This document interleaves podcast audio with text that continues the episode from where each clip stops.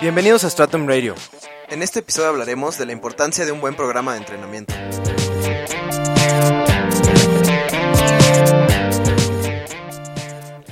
Todos sabemos que para mejorar en cualquier deporte, la constancia es una pieza clave.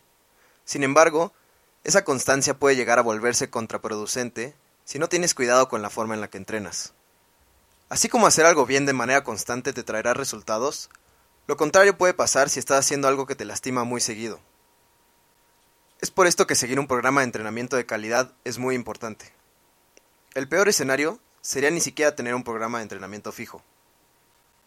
Hacer cosas como entrenar al azar, brincar entre programas constantemente o combinar diferentes programas son de los errores más comunes que comete la gente porque no han aprendido a confiar en el proceso y a tener la disciplina de ser constantes con un solo programa o simplemente porque creen que no necesitan ayuda de alguien más. Podría darse el caso de que te preocupes mucho por dormir suficiente y por comer muy bien, pero si tu programa de entrenamiento no está bien fundamentado y a cargo de una persona que sabe lo que hace, esta podría ser otra de las razones por las que podrías sufrir una lesión.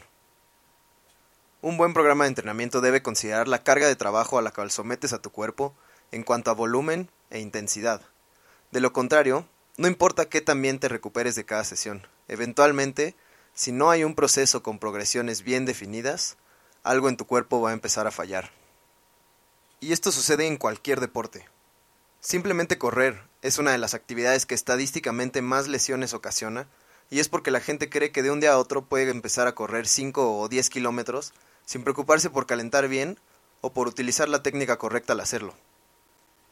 Otro factor importantísimo que se debe considerar en un buen programa de entrenamiento es el nivel de adaptación de nuestro cuerpo. Nuestros tendones y ligamentos tardan más en adaptarse a nuevos estímulos que nuestros músculos.